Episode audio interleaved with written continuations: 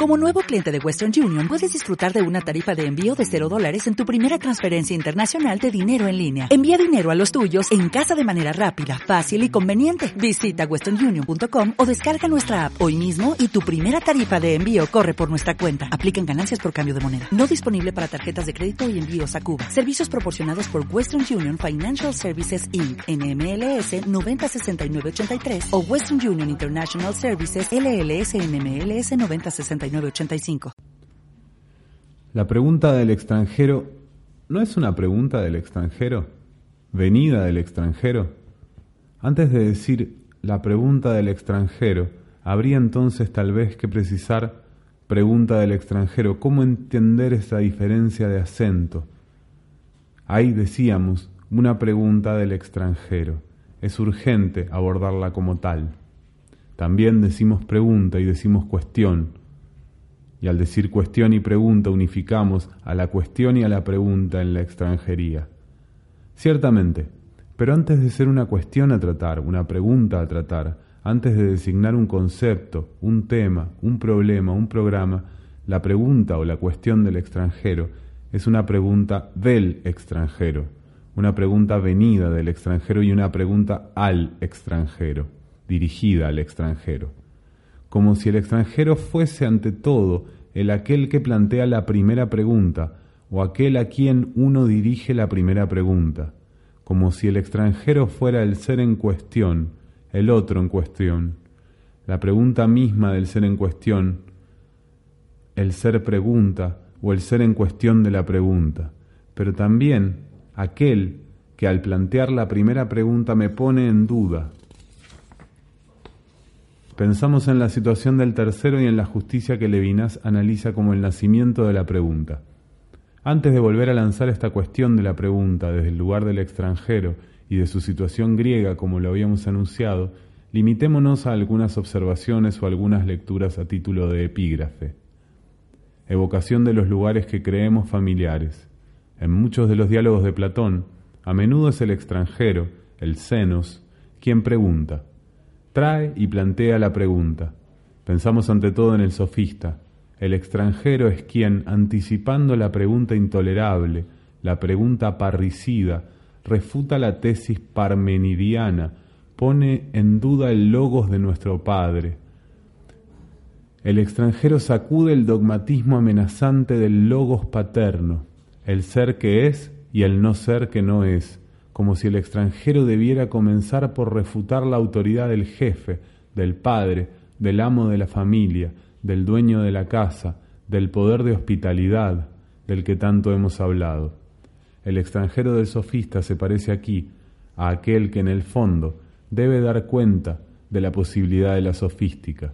Es como si el extranjero se presentase con rasgos que hacen pensar en un sofista, en alguien que la ciudad o el Estado va a tratar como sofista, alguien que no habla como los demás, alguien que habla una lengua extravagante, pero el senos pide no ser tomado por parricida.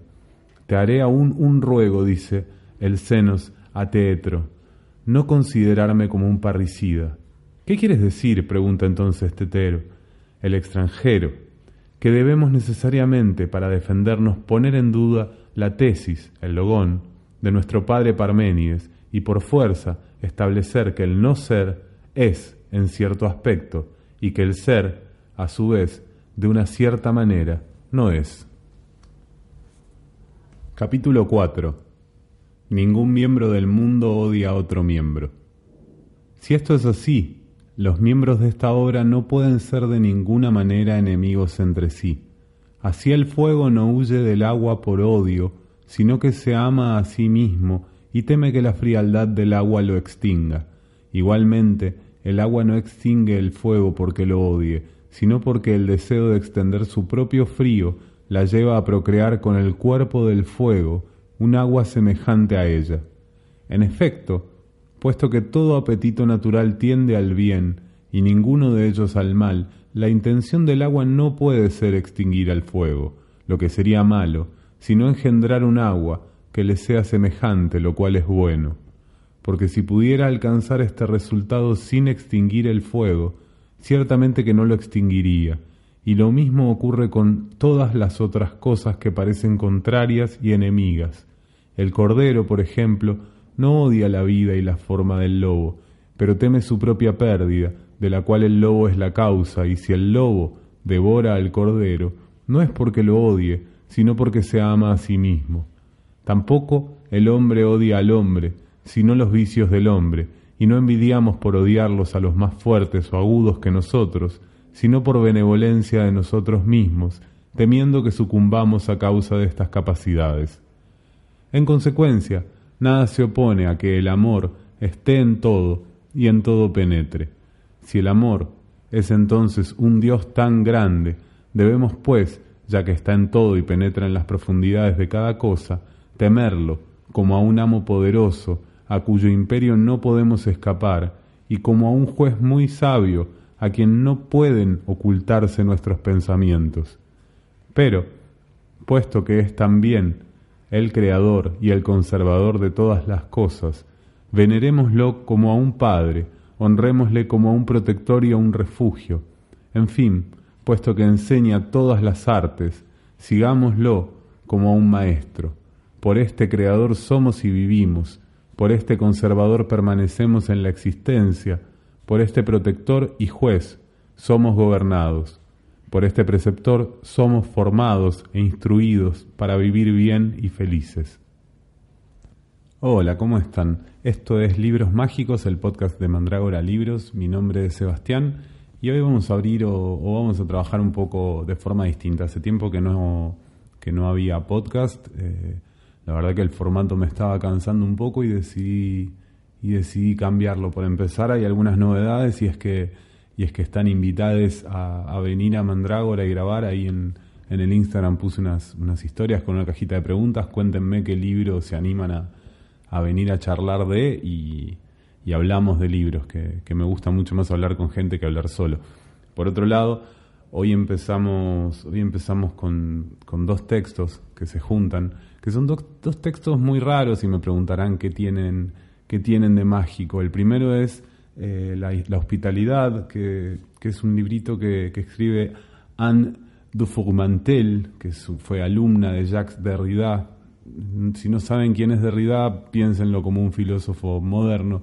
No, no sé tanto de él como para, como para hacer una pequeña bio, pero, pero digamos que es el personaje del momento en, en temas de deconstrucción, pese a que que ya falleció hace un tiempo, eh, habla, habla en el textito que leímos acerca de, lo desconocido y de, la necesidad de incorporar a lo desconocido como una, como una realidad como una realidad posible y de qué forma se incorpora lo desconocido.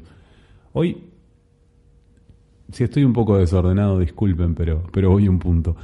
Hoy agarré estos dos textos, uno de, Marsilio Ficino, que es un, filólogo del 1550, hablemos un poco de él.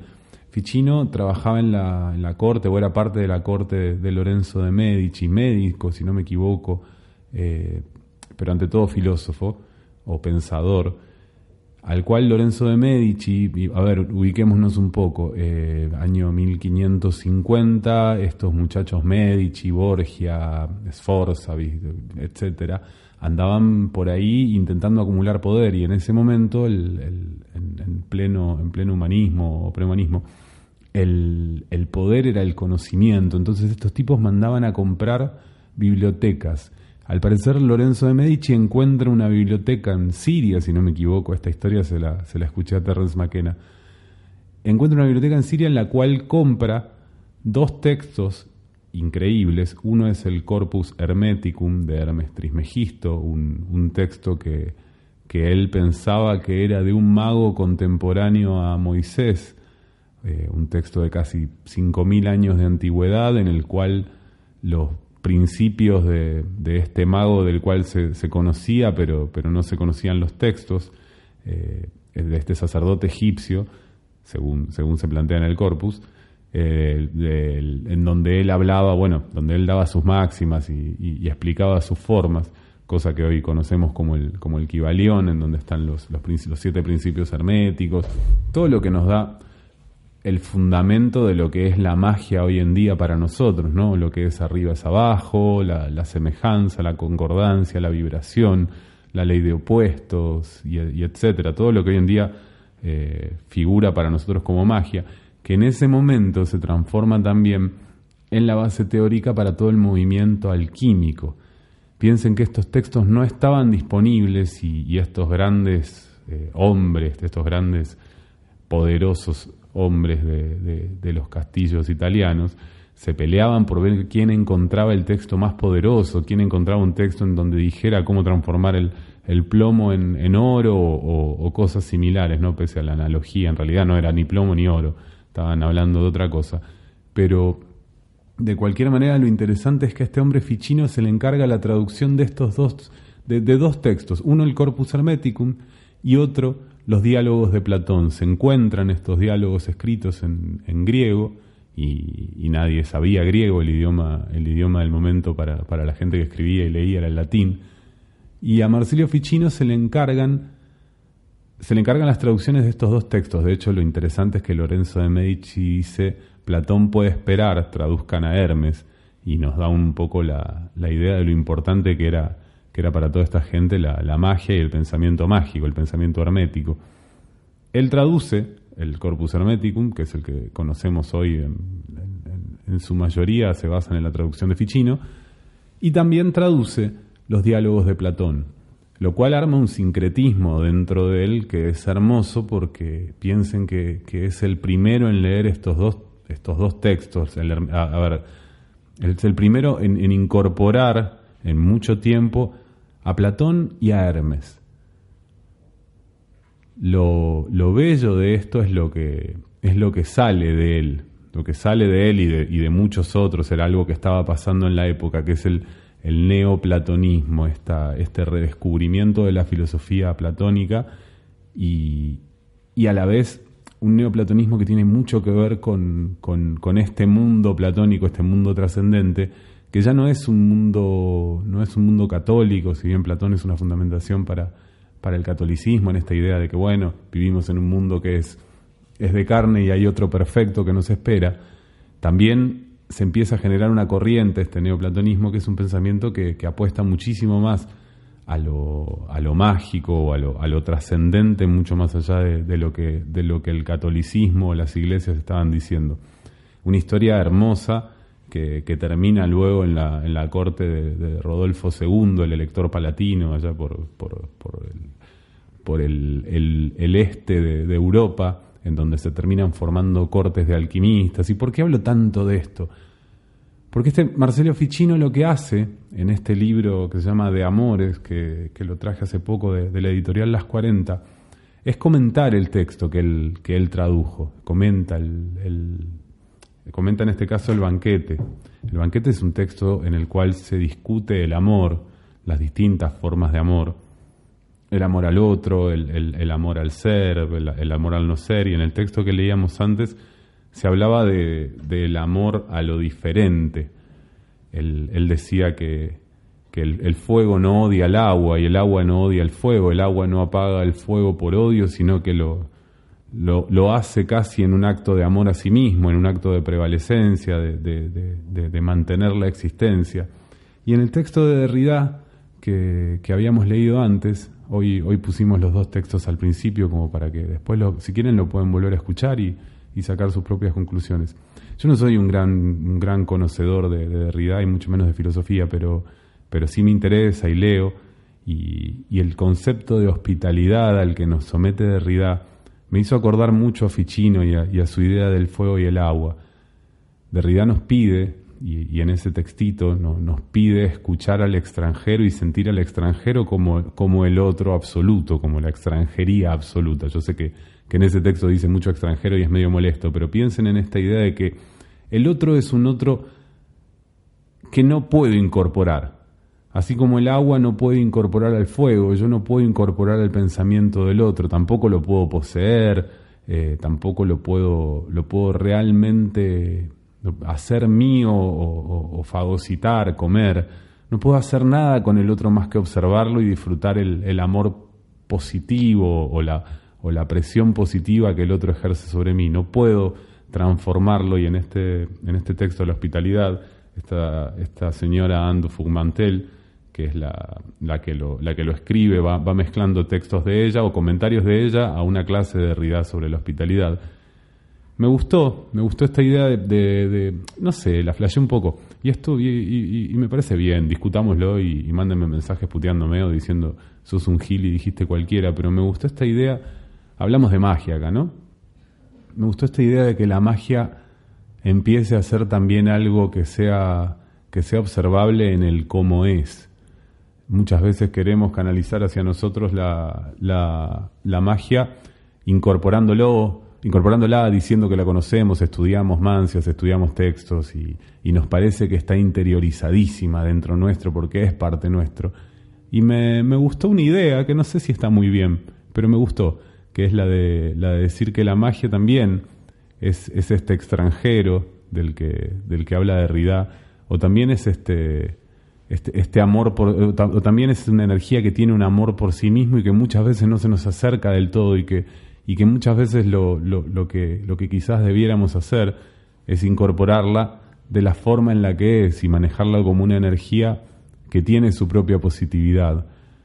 Reflexiones que me salen de, de, mirar mucho Instagram ¿no? y, de, y de leer un montón de textos que escribe gente del, del ambiente en el cual siento que todo el mundo perdió la extranjería con esta rareza que es el hecho de mover energías, de hacer magia, de, hechizar, de transformar la realidad a partir del pensamiento, vamos.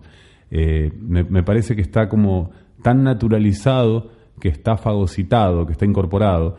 Y me gustó leer estos, estos textitos y dejárselos y, abrir un poco una discusión de si, de si realmente no nos estamos comiendo todo como nos comemos a, como nos comemos las fotos de otros en Instagram, como apropiándonos demasiado. Es una pregunta y una excusa para hablar de, dos libros bellísimos que entraron esta semana. De vuelta les repito, uno es La hospitalidad de, bueno, son textos de Jacques Derrida y de Ando Fumantel, y el otro es De Amore de Marsilio Ficino, que es el comentario del banquete de Platón. Espero que, les guste el formato. Eh, como siempre estamos en mandragoralibros.com o en Rivadavia 211 en San Isidro. Y eso, los dejo con, un pequeño flash hoy.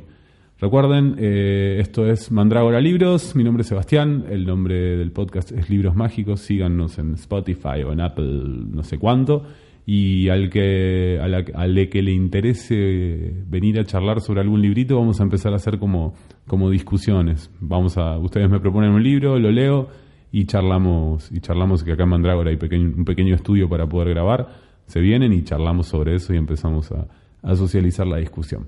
Bueno, los dejo, hasta la próxima, les mando un abrazo, pórtense mal, háganla bien y hasta luego.